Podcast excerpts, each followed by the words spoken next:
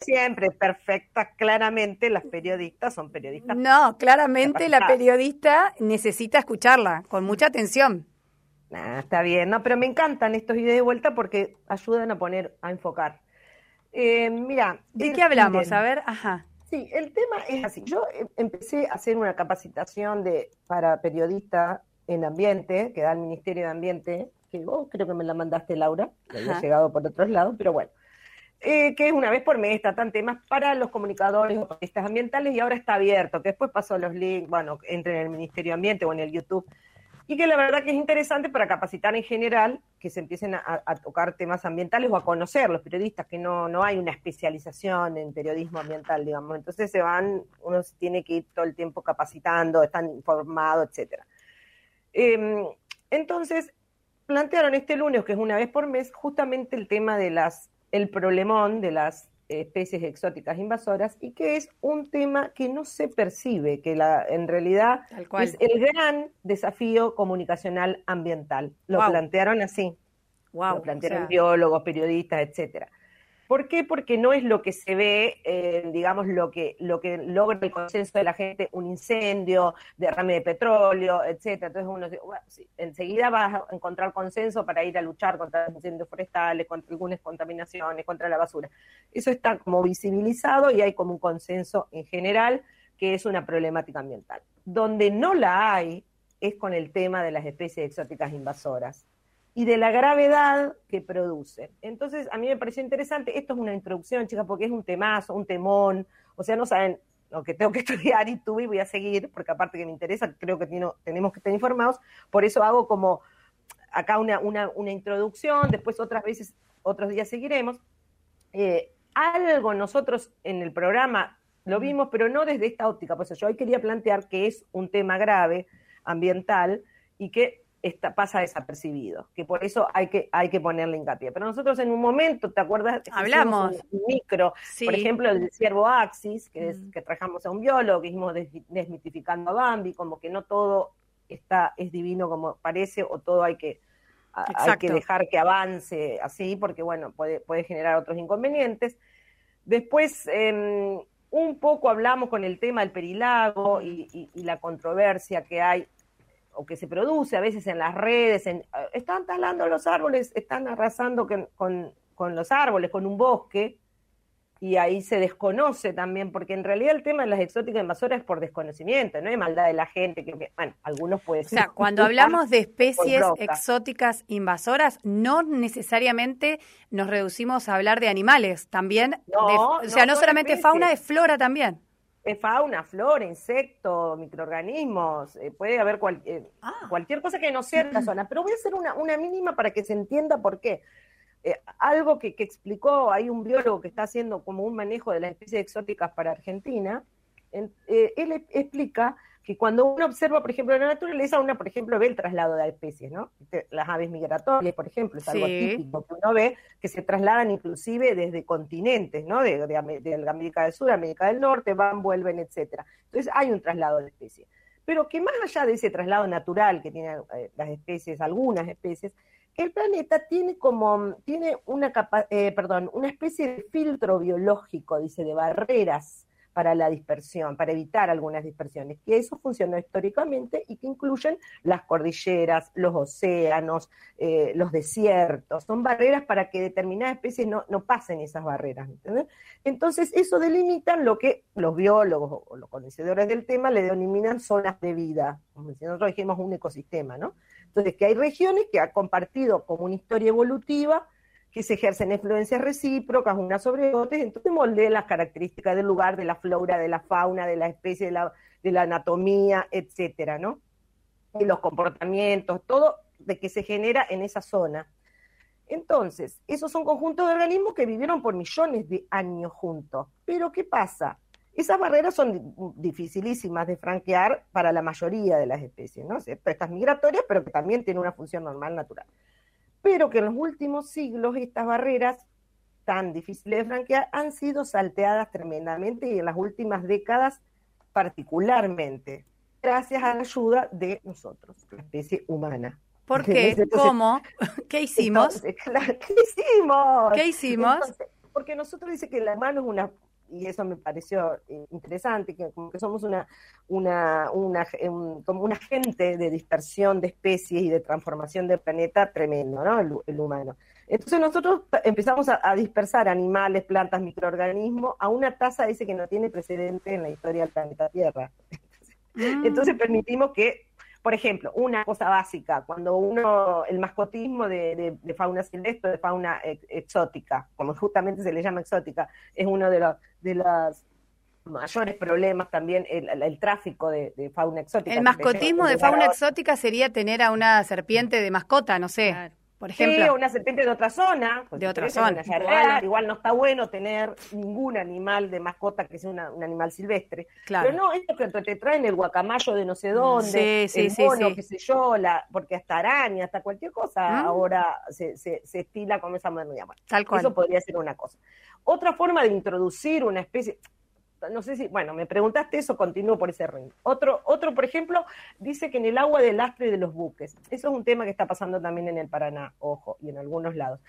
Los, los buques, estos cargueros, cuando entran vacíos, van vacíos, tienen que generar como un peso, porque si no, siempre cuando van cargados, Claro. entonces, generan peso con agua, esto lo voy a hacer así, no es muy técnico, pero algo que... Pero se entiende perfecto, ¿qué es lo que queremos, que se entienda. Claro, traen agua abajo, una parte, ¿no?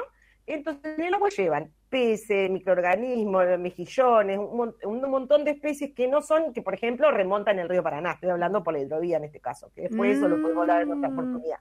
Pero es uno de los factores que involuntariamente eh, ingresa especie exótica, que puede o no ser invasora, por eso te digo. Si una especie exótica no es invasora, no se va a desarrollar. La mayoría de especies exóticas que uno introduce, voluntaria o involuntariamente en un sitio de donde no es esa especie, en general no prospera porque no tiene el, clima, el hábitat natural. Pero las invasoras son justamente las que prosperan y dominan a las, a las nativas, a las del lugar, por distintos factores que ya lo vamos a ver. Estoy fascinada escuchándola, doctora, porque la verdad que me parece tan interesante y algo de lo que por lo menos yo desconocía por completo, ¿no? Toda esta cuestión que es clave para, el, para el desarrollo del medio ambiente. Es clave para la conservación de la biodiversidad, que quede claro esto. Y, por, y bueno, con todos los servicios ecosistema, eh, ecosistémicos que brinda la biodiversidad de la región, de cualquier región, de esa zona, zona donde se evoluciona junto una especie. Entonces, uno, un solo, por ejemplo, puede causar estrago, o bueno, uno solo si no se reproduce, no. Pero ¿qué pasa? Porque también cuando uno traslada un, un organismo, una especie, por ejemplo, o un animal de un sitio a otro de donde no es originario, eh, eh, el, el, biólogo que hablaba a mí me fascinó porque me gusta. Él dice que nosotros no, no, trasladamos cuando introducimos una especie solo esa especie, porque nosotros dice que somos nosotros, cualquier organismo vivo, somos un conjunto de especies, que somos como un cosmos porque nosotros grabamos bacterias, microorganismos, patógenos, todo lo que llevamos en el cuerpito, chicas y chicos. O sea, nosotros somos un cosmos en sí, cada, cada, cada especie. Entonces, eso a mí también me fascina. ¿Por qué? Porque no se traslada solo al animal. Porque, por ejemplo, vos trasladás a un animal que no es de acá, y, por ejemplo, trae una bacteria para las cuales nuestros animales no tienen defensa. Claro, porque no la tenían. claro. no la tenían. Entonces, ese tipo de cosas son como fascinantes como para entrar en, un mundo desconocido. Vos no lo conocías, Laura, pero no lo conoce casi nadie, eso es lo que voy, salvo el que le interese la biología. Claro, el que esté en el... Al, conservacionismo, pero que nosotros como informadores ambientales, comunicadores de alguna manera, tenemos que decir, bueno, empecemos a poner el ojo en que hay situaciones que no son a la vista eh, tan graves como otras, como un incendio, un, derramamiento de petróleo, una, una, contaminación, y que sin embargo a la larga pueden generar extinción masiva de especies, un, un, montón de cuestiones, transformaciones de los ecosistemas, eh, eh, problemas con la producción, o sea, hasta inclusive económicos para el humano, traslado de patógenos, o sea, un montón de cosas que, que uno desconoce y porque, mm, porque uno dice, eh, ay, defendamos la vida, que está bien, está bien, está bien, pero todo hay que mirarlo. Él, este, este hombre que dio ahora después le voy a pasar para que el que quiera verlo ingrese y vea la charla, porque yo acá tengo eh, poco, poco tiempo, obvio, no podemos, no soy especialista tampoco, no soy bióloga. Pero él mostraba, dice que cómo venimos eh, como desinformados nosotros, ¿no? Las personas. ¿Por qué? Porque en estas cuestiones, porque él mostró un ejemplo, una foto, por ejemplo, decía, eh, que señale la imagen del que está ayudando a la naturaleza, ¿no? Y había alguien plantando un arbolito y otro con una sierra, otro liberando un, pajarito y otro cazando unos pajaritos con una trampa, ¿viste? Entonces, claro, uno naturalmente, ¿qué va a señalar? ¿Quién está el pajarito que se, libere, que se libera y el que está plantando un árbol. Por supuesto. Eso es aparentemente lo que está bien en algunos casos. Pero justamente lo que no sabemos es que el que está talando con una sierra, y eso esto empieza a acordar mucho a lo que pasa en el Perilago, él está haciendo una, un bien a la diversidad del lugar, a conservar la biodiversidad, a un manejo para erradicación de una especie eh, eh, exótica invasora. o sea, la tala del perilago, que ya lo ha explicado usted perfectamente y ahora está bueno recordarlo, se inscribe en esto que nos acaba de explicar hoy. Es ir contra una especie exótica invasora. Eh, por ejemplo, los pinos y los eucaliptos son exóticas. Claro. Entran, pueden entrar, porque por, porque acá se usa como madera, etcétera. ¿Quién no tiene algo de madera en su casa? Vamos a decir la verdad. Por supuesto. Se agarran las vestiduras, pero se sientan en la silla de madera. Porque, digo yo a veces, porque vamos a contextualizar, ¿no? Entonces, ¿qué pasa? Eh, ellos son especies exóticas que pueden llegar a ser invasoras si no tienen un manejo, un control entonces, ¿por qué si no, no se hubiesen permitido las forestaciones directamente? Las forestaciones en general son con especies exóticas, que si no tienen manejo se transforman en invasoras. Entonces, ¿qué pasa? Por ejemplo, con las del lago. La del lago no tiene manejo hace años porque eso eran forestaciones, y que luego, por, ya lo explicamos, por, cuando se expropió para la, por, la, por la represa Salto Grande, etcétera, eran, eran eh, ¿cómo se llama? Eh, eran producciones forestales. Sí, claro. Entonces, eran actividades productivas forestales. Bueno, entonces, ¿qué pasa? Eh, se dejó y después eso se quedó y no, no, tiene un manejo. Entonces, lo que yo cuando me informé, consulté, es que ya había intimaciones de plan manejo de fuego de provincia para decir, bueno, tienen que hacer un manejo. Aparte, por el plan de manejo de fuego es una cosa, ¿no? Claro. Eso, eso le dio un marco a Codesal para decir, bueno, ya que estamos y que tenemos que ralear, porque tenemos que hacer un control, eh, un manejo de, fuego, vamos a hacerlo también con, eh, con, una cuestión de, una reinstalación de las plantas nativas, etcétera. Una restauración ecológica, no me salía la palabra. Entonces, eh, ¿en qué están? ¿En qué estamos ahora? En que ellos, a, partir de, digamos, de obedecer una, un plan de manejo de fuego que tenían que llevar a cabo, deciden instalar las, las nativas. Usted imagínense que ese no es nuestro hábitat natural, digamos. Nuestros bosques naturales no son los que están en el lago, disculpen, les digo. A ah, todos. no. Ah. No, no, no es. Pero no, y esto viene también a cuento de que en ambiente, como en todas las cosas, tenemos que deconstruirnos un poco de todo lo que nosotros vimos como natural, como común y corriente en nuestra vida. Yo eh, hago ese ejercicio hace muchísimos años, eh, de decir, bueno, todo lo que escucho, todo lo que veo, todo, es, lo, que, lo que está bien, es lo que o, puedo, puedo indagar un poco. Cuestionar y, preguntar, claro. Y preguntar. Y bueno, esta es un poco la idea del micro, ¿no? que yo lo hago también, porque yo aprendo, o sea, todo lo que tengo que leer para... Pero porque, bueno, eh, me parece cuestiones, sí. no, Gaby, justamente con el tema al lado digo porque hasta el día de hoy siguen apareciendo publicaciones y la gente eh, puteando al aire lo que están haciendo en el lago y lo que se está haciendo justamente, pero me parece que ahí también hubo por, parte de Codesal que no bajaron una información de contar justamente porque nosotros lo hemos visto, ahí nos pasan gacetillas, digo, pero me parece que habría que bajar más información sobre todo de lo que se está haciendo, porque incluso los mismos turistas que van, yo sé que hay carteles y que hablan del manejo de fuego, pero los mismos turistas eh, llegaban y dicen, no, ¿cómo están haciendo esto? ¿Y por qué nadie hace nada con esta tala indiscriminada los árboles? Claro, porque vos ves a ah, alguien talando un árbol y decís, está mal. Claro, es lo que decía ella, la cierra la mano, claro. Es, es, eso, digo, por esto. Sí, ahora comento sobre eso, o bueno, o digo lo que opino, pero justamente dijiste una palabra que me viene, viene me, me sirve para, para tocar este tema. Dicen tala indiscriminada.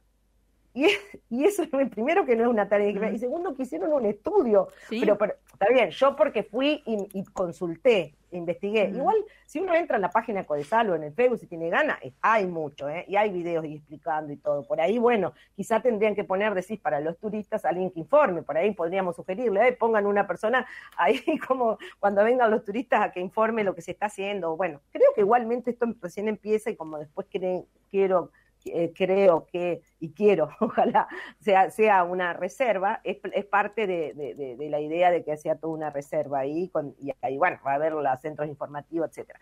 Pero ¿por qué digo que no es indiscriminada? Y esto es lo que quería decir eh, importante, porque se hizo un estudio, se trabajó sobre eh, la densidad de la madera y solamente se hizo una tala, digamos, un, un raleo, se llama en, en realidad, del 30 o 35% en algunos sectores de pino o de eucalipto. O sea, tampoco indiscriminado para, claro. No, por eso se hizo un cálculo de densidad de árboles, chicos. O sea, mm. hizo un estudio, hay un, hay todo un estudio que vos tenés que, si querés, te lo dan. O sea, es más, te lo muestran. Si querés, andar y hasta podés hablar con, el contador. O sea, te podés pedir una cita o podés involucrar. bueno, pero ahí está el punto, ¿no? Ahí está el punto, que la gente habla sin saber sin saber. Claro, yo entiendo igual que hay un desconocimiento y justamente cuando el lunes eh, estoy sentada en este curso virtual del ministerio y veo que el gran problema es la comunicación respecto a estas especies exóticas invasoras y los manejos y la erradicación y los controles, yo digo, bueno, claro, y claro, nadie sabe, o sea, yo no culpo por ahí puede haber malas intenciones o cuestiones políticas que ya sabemos que a veces mm. uno dice, bueno, los contras dicen una cosa. Eso, eso existe. Pero para el de verdad preocupado, porque están talando un árbol, que sepa que una tala de árboles no necesariamente es algo malo, sino puede ser mm. un manejo de especies exóticas que se pueden transformar en invasoras y que realmente lo que vos ves abajo de los, en general de los eucaliptos por la acidificación del suelo que producen es nada. Después mm. hay videos de todo lo que, lo que, lo que ya se sabe que producen los eucaliptos, eh, digamos, en el ambiente, no te deja crecer nada abajo, chicas, por ahí podés encontrar alguna cosita. Entonces, y vos vas a ver a nuestra selva alganería o las o la o la selva de los epinichos o lo que o lo que no, digamos, corresponda a nuestro, a nuestro ecosistema, y vos vas a ver todo lo que crece abajo. O sea, eh, se, genera toda una vida que no existen en los, eh, en los monocultivos, porque tampoco son bosques. Ay, el bosque de No, esto es no un monocultivo. Es un monocultivo implantado con fines comerciales que luego fue expropiado. Mm, Entonces, está clarísimo. Si queremos recuperar, la, digamos, nuestro verdadero paisaje del lago, están en camino a eso. Bueno, Doctora, que voy, Sí, perdón. Sí, tenemos, tenemos que, leer mensajes, ah, así que le parece Igual que... esto recién empieza, ¿eh? porque vamos a tener que seguir porque hay mil ejemplos y casos, chicas, que y cosas que es interesante que se vayan conociendo. Tenemos un mensajito que llegó aquí al WhatsApp. Dice, Salto Grande Represa, ¿tiene o no tiene adheridas mejillones asiáticos en su estructura? Pregunta. Bueno, ¿de qué está hablando? Perdón. sí, hay unos mejillones que, afectan, no sé ahora el, tratamiento que se le está dando. Recién, chicas, esta semana arranco con, este tema a, profundizar, pero efectivamente yo había ido hace años a una reunión en la CARU con la problemática de un tipo de, de, mejillón ahí que se, que se incrustaba en, el, en la represa. Supongo que lo ah. tendrán controlado, pero sí, es, una, es, una, es un tema acá. Mira vos, qué informada la persona que hizo esa pregunta. Muy bien. Otro mensajito dice, buenos días ciudadana. Este es un mensaje que llegó temprano, que era una consulta para justamente la para la doctora. Dice, si los aserraderos, quiere saber, si los aserraderos tienen un día determinado para hacer la quema de sus residuos de maderas, ya que tengo uno cerca de casa y es constante, todos los días, las 24 horas del día. Hace poco que trabajan, ¿qué puedo hacer? Se pregunta. Eh, no, no, no se puede quemar. Ellos tienen que disponer de otra manera de sus residuos. Así que ningún tipo de quema puede ser a cielo abierto de ningún tipo de residuo ni material. No está permitido en Concordia. Así que en realidad eh, habría que ir a informarle a los señores o si no, bueno, que mm, tendría que hacer algún tipo de denuncia. Claro, puede denunciar eh, algún organismo. En saneamiento ambiental, por ejemplo, en algunos lugares que manden inspectores y que no, no pueden en realidad quemar los aserraderos. Sé que es una práctica como muchas otras que no que, se realizan y que no corresponden. Que no corresponden. Bien. Bueno, muy bien, doctora. La verdad que ha sido un placer. Me encantó. No sé si le quedó algo más para cerrar el tema. Chicas, yo ya no sé todas las cosas que podría decir, pero bueno. Bueno, para hoy cerrar, digo, queda claro. Sí, es una introducción que, bueno, vamos a prestar atención a las exóticas invasoras y vamos a seguir hablando en otros. Buscar otros ejemplos en, Concordia. Otros ejemplos, de Concordia y del resto del resto. Es un problema mundial. Sí, sí, es un tema, chicas, mundial que es gravísimo. Entonces, como, bueno, hay que, difundir y de qué se trata un poco esto. Y por qué también algunas especies sobreviven o, resisten y se tornan invasoras y otras no. Y bueno, vamos a ir, vamos a ir hablando en otros y dando más ejemplos. Y vamos a ver lo de cómo anda lo del tema ese del mejillón ese asiático en la represa. Está bueno para el viernes que viene. Le tomamos la palabra. Doctora, un placer como siempre. Gracias y nos estamos encontrando el viernes que viene. Besos, suerte. Ahí estaba, ¿eh? Gabriela Pérez, abogada, que nos trae todo lo que tenemos que saber sobre medio ambiente con una perspectiva de derechos. Tu amor es algo tímido, reñido, es algo típico.